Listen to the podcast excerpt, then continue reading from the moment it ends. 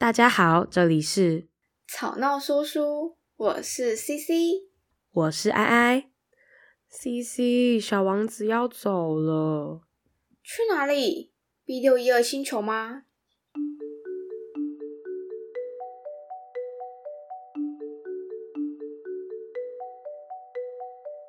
井畔有一面石墙。隔天傍晚，我完工了之后回来。老远就看见小王子坐在墙上，双脚乱晃。我听到他说：“你不记得了吗？并不是在这里。”有个声音说了些什么，因为他答道：“是的，是的，就是今天，但却不在这里。”我继续走到墙边，一时间我什么也没看到，什么也没听见。然而，小王子。又答道：“一点也不错，你会在沙堆里找到我足迹的起点。你只要在这里等我就可以了。我今天晚上会去那里。”我当时距墙边只有二十码远，而我仍然什么也没见到。不久之后，小王子又开口说道：“你的毒液有效吗？你确定不会让我痛苦的时间太长？”我停下脚步，内心惊惧不已。只感到百思莫解。现在走吧，我要从墙上跳下来。当时我就把视线朝下移，看到墙角边，我就跳了起来。在我前方，正对小王子的是一条三十秒内就能置人于死地的黄蛇。我迅速从口袋里取出左轮，同时一个箭步往后退。但是因为听到我发出的声响，这条蛇轻松的就划过了沙地，从从容容的，就像是行将枯竭的喷泉所残余的涓涓细流一般。然后在石隙间发出了一声很轻的金属擦撞声，就消失无踪。我赶到墙边，刚好能及时抱住小王子，他的脸色苍白如纸。这是怎么搞的？你为什么对蛇说话？我把他那条常年围在身上的金色围巾解开来，用水沾湿他的太阳穴，再给他一杯水喝。现在我不敢再向他问任何问题。他神色凝重地望着我，并用双手圈住我的脖子。我可以感觉到他的心跳就像受了枪伤、奄奄一息的小鸟一般。我很高兴你能找到引擎的毛病出在哪里。现在你就能够回家了。你怎么知道的？我刚刚就是专程要来告诉他，修护工作的结果要比我预期的还要好的太多。他并未回答我的问题，接着又说：“我今天也准备要回家了，但路途为遥远，更为艰难。”我清楚的意识到即将要有不寻常的事故发生了。我把他紧紧搂在怀里，就当他是个小婴孩一般。这件事对我而言，就好比是他快要一头栽进无底的深渊，而我却无计可施。他的表情严肃，恍若失神般，不甚清醒。我有了羊，也有了装羊的盒子，还有鼻笼。然后他凄然一笑。我等了很久，总算看到他逐渐恢复过来。亲爱的小朋友，我对他说：“你在害怕。”毫无疑问，他在害怕，但他淡淡的笑了笑。我今晚会更害怕。我又再度感到无能为力，忍不住觉得心寒。一想到再也听不到他的笑声，就让我觉得无可忍受。他的笑声对我来说，就好比是荒漠中的一流甘泉。我说：“我想再听你笑。”但他告诉我：“今天晚上刚好满一周年。”到时候，我就可以在我一年前到地球上来的位置正上方找到我住的那颗星。告诉我这只是一个噩梦。那些蛇啊，碰面的地点啊，还有星星。但他不理会我的恳求，反而对我说：“重要的是那些肉眼所无法看见的。”是的，我知道。就拿花来说，道理也一样。假如你喜欢。某个心上的一朵花，那么夜晚仰望着星空，就成了一件很惬意的事，因为所有的星星上都会有花朵盛开。是的，我知道。水也是一样，就因为有了露炉和绳索，你拿给我的水才变得像音乐一样。你还记得吧？那种滋味是多么的美妙。是的，我知道。夜里，你就可以抬头看星星。我住的地方，每样东西都很小，所以我无法告诉你位置何在。不过这样最好。我的星星对你而言，只会是群星当中的一颗而已。这样一来，你就会爱看天上所有的星星，它们全都会成为你的朋友。此外，我也要送你一样礼物。他又笑了。哦，小王子，亲爱的小王子，我就喜欢听你笑。这就是我的礼物，就只这样。这和我们喝水的道理一样。你想要说什么？所有的人都能拥有星星，但是星星对不同的人产生不同的意义。对旅行者来说，星星就是向导；对其他的人来说，星星只不过是天上散发出来的微光。对学者来说，星星就是待解的问题；对商人而言，星星则是财富。但星星本身却不言不语，只有你，你拥有的星星，别人都不可能会有。你的意思是，我会住在某颗星上面，我会在上面笑。当你夜晚望向着天际的时候，就好像所有的星星都跟着在笑，只有你拥有会笑的星星。他于是又笑了。当你不再忧伤的时候，你就会很高兴认识我。你永远都是我的好朋友，与我共同欢乐。有时候你会想要打开窗和我一起笑闹，那么你的朋友看到你对着天空在笑，就会很讶异。然后你就会对他们说：“是的，我看到星星就想笑。”他们都会认为你疯了。这是我跟你开的一个小玩笑。他于是又笑了。这就如同我给你很多会笑的小铃铛，而不是星星。他于是又笑了。很快的，他又变得神色凝然。今天晚上，你知道的，不要来。我不想离开你。我会看起来一副痛苦不堪、奄奄一息的样子，差不多就是那个样子。不要来，不值得你看。那天晚上，我并没有看见他走。他就悄无声息的离开我而去。当我赶上他的时候，他正用一种迅速而坚定的步伐向前走。他只对我说：“哦，你在这里。”然后便握住我的手。他依旧很操心。你不该到这里来。我会看起来一副死去的模样，你看到会不舒服，但我不会真的死去。我没开口。你了解，路太远了，我不能把我这躯体。也带走，它太重了。这就像褪去的躯壳一般，旧的躯壳没有什么好难过的。他有点沮丧，但还是不放弃努力。你知道，这位是件好事。我会看星星，所有的星星上面都有一口井。我不做声。真有趣。你会有五亿个小铃铛，而我则有五亿处新鲜的泉水。他不再多说了。因为他在哭，就是这里，让我自己走吧。他因为恐惧而坐了下来，然后他又说：“你了解我的花，我必须要对它负责。它是多么的脆弱，多么的天真啊！它有四根一无是处的刺，它就用这四根刺来保护它自己，对抗一切的侵扰。”我也坐了下来，因为我再也站不起来。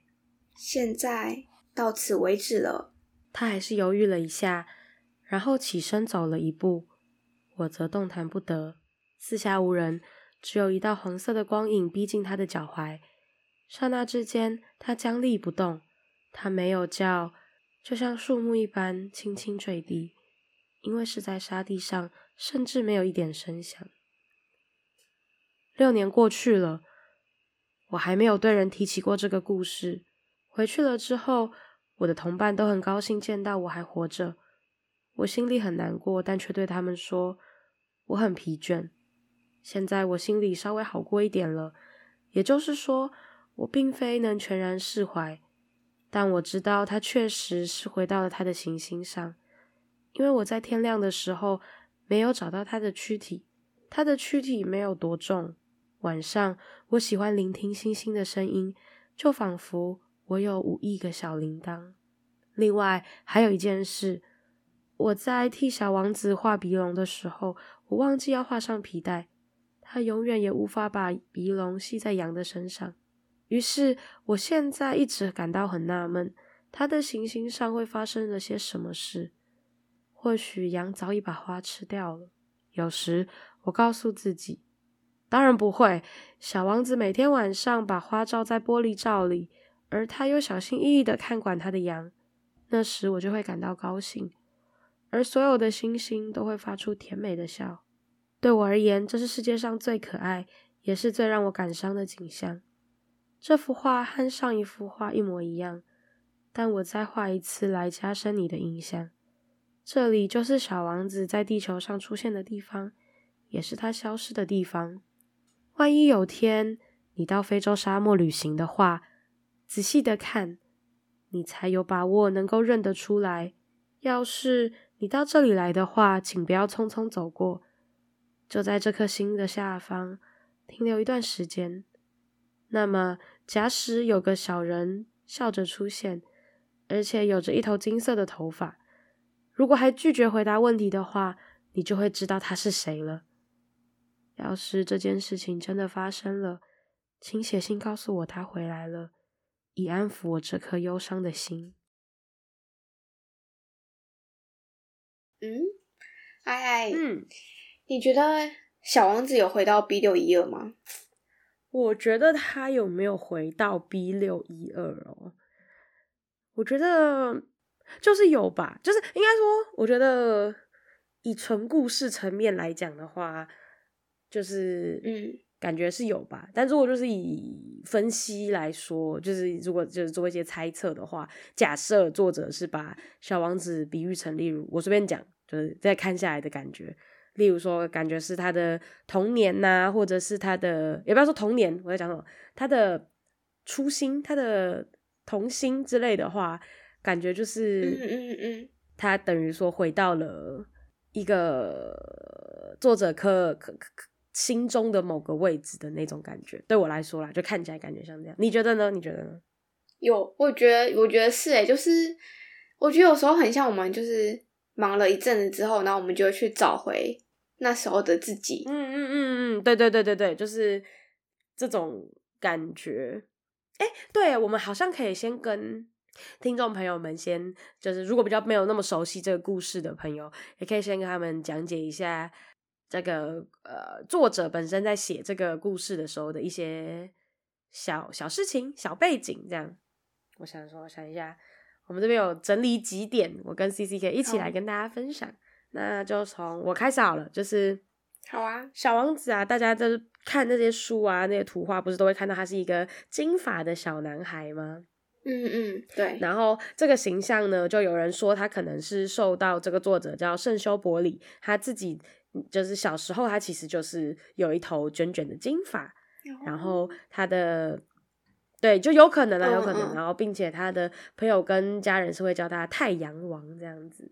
那小王子他所述的飞行员啊，他其实就是坠机在撒哈拉沙漠。那这个很明显就是取材于就是作者圣修伯里他亲身的经历。那因为就是圣修伯里一九三九年的回忆录《风沙星辰》中，他有详细的就是有讲到关于这一段的经历。然后，呃，后面应该就是两个人，就是是就因为他跟那个驾驶一起，那他们都就是有在这个空难之中有生还这样子。然后他们那时候身上带的其实就只有一个简单的地图、咖啡，呃，一个橘子、一个一天酒跟一点水这样。然后后来他们两个人就是甚至是有到看到幻觉的程度。后来是因为那个。呃呃，就是在沙漠生活的人，就是骑着骆驼经过他们，才发现他们才被救起来。哦，然后，并且这故事里面不是有狐狸吗？嗯、然后，其实作者在沙漠的时候，应该说他在在他因为他有做飞行员嘛，嗯、所以他之前也有在去过沙漠的几次经验，他也有在沙漠上看到狐狸这样子。哦，那就是根据研究，他就讲到小王子那朵那个玫瑰，其实是在讲他的妻子。嗯嗯，嗯哦，小行星 B 六一二呢，嗯、其实是源自于就是他的祖国。萨尔瓦多，好，翻译应该是这样啦，我也不知道他在哪。嗯，哎哎哎哎，好，那其实他就是有稍微讲一下，就是其实那个作者跟他妻子啊，他的他们的婚姻其实没有那么那么的美满美好，嗯嗯嗯，对对对，但他其实还是很像小王子呵护玫瑰一样，然后把他的妻子放在他的心上，对，嗯。顺顺便一提，萨尔瓦多在中美洲、中南美洲、中美洲 之类的，就是美洲。很认真搜寻呢，我根本就 他很怕自己翻译看错的。嗯，对，萨尔瓦多，萨尔瓦多。哎、欸，好，在北美洲啊。好，对不起，没事，反正他在美洲就对了。你继续说。好，很认真研究这样。那故事中的狐狸就是有说，呃，玫瑰的。唯一啊，是因为就是他爱他的画，这个他其实就是有一点，不不不是有一点，他其实就是源自于圣修伯里，他有一个密友好朋友，嗯、然后他标志性的他说一句话，他就说就是人只有用自己的心才能看清事物。哦哦，就他其实就是影射，也不是对吧？代表嗯他。周围的就是一些很代表性的人物或者经典性的人物，然后曾经在作者心目中就留下了一句话，留下一抹，是是是，对对对对对，一抹回忆。然后最后就是我们今天读的这一段，不就是小王子一直在安慰飞行员的一些话吗？哎，对对对对对，他其实是来自于作者的弟弟，在哦临终之前。他对作者说的话，嗯嗯嗯嗯，嗯对，哦，就是其实这样子，嗯，下来就是也蛮是，因为啊，当然我不知道，我不是知道就是所有的作家或者什么的，大家的经验的呃的取材取自哪里，但是就是还是可以发现蛮多都是会取材自自自自身边的人事物这样子，嗯，就是其实他只是把他。生命中很重要的几件事情，然后把它串联成，转化成这样子的一个对温馨的小故事。就像人家说“人生如戏”啊，他只是把他的人生写成了一本书。对啊，这是这其实也让我想到我们在写剧本的时候，我们的第一个、第二个，反正就前几个作业，其实就是窃听作业。嗯，诶，我有跟你说过窃听作业吗？没有。就是窃听作业，就是老师会要我们去，就是窃听嘛。我们就可能在吃饭的时候，或者是在不管你在干嘛，你在外面，就是会有人在对话，嗯，然后你就可以听一下他们在讲什么，记录下来他们在讲什么，嗯嗯嗯，就是这种这种概念的东西。那我们回到就是这这这一个段落吧，就是飞行员跟小王子道别的这个段落。你你你，哎，不过哦，还有一件事也蛮有趣的，就是。这个故事就是从蛇，嗯，就是他不是画了一个蛇吃掉大象，然后也在蛇这边做了一个结束，这样。啊，那为什么是蛇啊？我其实也没有很，因为其实蛇在一开始的形象，就是因为他画了那条蛇，嗯，我现在有点忘记他是他是为了什么？他其实只是，也不是只是，他其实就是在拿来说。大人看到的东西跟他是哦，对对对对对对，不一样的，嗯、跟小时候他是不一样的。在最后的话，这个蛇本来是可以，呃，是小王子想要拿来离开这个世界的工具。嗯嗯，其实我觉得多少就看你怎么解读小王子这个角色。但如果是以就他可能是一个比较呃成人内心的童真的话来解读的话。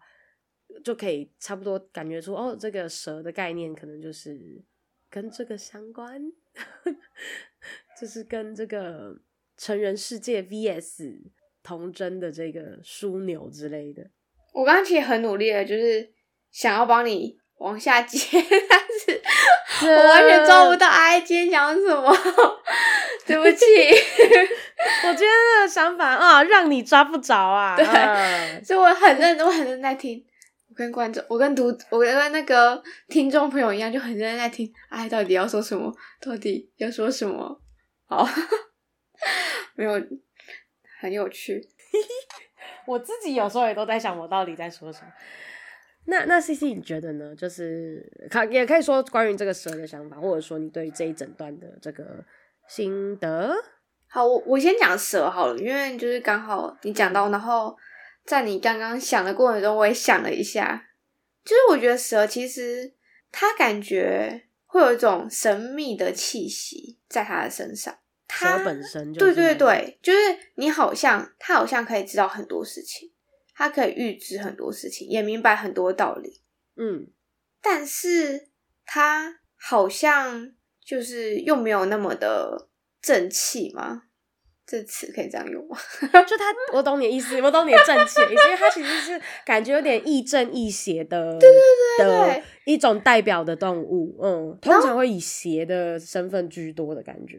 然后，可是好像又又好像他好像又是一位智者。你我觉得蛇这个角色像，像像在东方不是会有人，就是蛇很容易有时候被像是蛇精，就是会有一种很精明的那种角色的感觉。嗯，对，所以他又好像是可以就是洞悉这一切的一位智者。我觉得他好像也许就是会有一种摸不透的那种感觉，然后。很像是一个生命的结束，但也是另外一个旅程的开始。所以，他小王子这故事才会在一开始的时候提到蛇，然后结束的时候还用蛇结尾，哦、一个承上启下的感觉。对对对对对对对对，感觉啦，有没有？嗯，哎、欸，我们今天开始出现一些以前没有出现过的词汇，看起来，哎、欸，哎，有读书喽，不错哦。那那我可以懂你，我可以懂你要表达的意思啊，就是一种连接前面后抵达后面的那种这个蛇这个角色。嗯，有哎，有有有，我觉得感觉感觉，然后我觉得今天这一整段，其实我觉得还真的有点像。自己，我不知道你们有自己在跟自己说话的感觉，自己在跟自己说话的感觉，就是好啦哦，有有有有有有有有有，我刚才我刚才思考了一下，这从上面到下面真的蛮像。对，好啦，没事啦，嗯、对啦，没事啦，就这样，好像他们自己鼓舞自己打气的感觉。对对对，就是我先讲了某一种想法，可是我心中因为内心的两个正反的想法在碰撞，这样感觉。有有有，嗯，因为我我我我自己今天在读最后这一段的时候，就是有一种很很温柔，不是不是说我自己的声音很温柔，我是说，就是整段是一个很温柔的一个段落的这种感觉。对，然后、欸、的确，嗯、像你在你说你说你说，没事，你说，我不是想说，对你刚才说，就是对自己讲话的那种感觉，就是那种安抚自己的感觉吗？对我来说。因为我又看到，就是他其实是在说，就是他弟弟在临终前可能对作者本人说了一些话。其实我觉得某很多时候，当我们就是在跟朋友说话的时候，很多时候是一直在透过这个过程来讲给自己听。嗯嗯嗯嗯嗯嗯。那然后尤其是这种临终的时候，就是其实我们都想跟家人说没事，就是只是我。的人离开，可是我的精神，我的什么都与你同在那种感觉。其实我也是，我也在跟我自己说，没事啊，不用想太多，反正就只是人生的一个过程，这是必经的过程，一定要经历的。有没有很像？就是对啊，就是这种跟自己的一种鼓舞打气。那当然，我们说出去的话，就是因为也代表着我们的想法嘛，所以有些时候也可能是在。就是不止说服朋友，在说服自己的那种。对，因为我们其实很难，有时候不会跟自己对话，然后会借由就是跟朋友讲的话，或者是打的字啊，不管，反正就是我在跟你说的同时，其实我在也在说服我自己。嗯嗯嗯，我懂你意思，我懂你意思。那我们这个缠缠缠绵了十二集、十三集的小王子的这个故事，就要在这里画上一个句点了。但吵闹说书还没有要画下句点哦。没错，要继续收听吵闹说书哟。那刚刚有说啦，一个故事的结束也就代表另外一个故事的开头。吵闹说书，我们下周再会，晚安，晚安。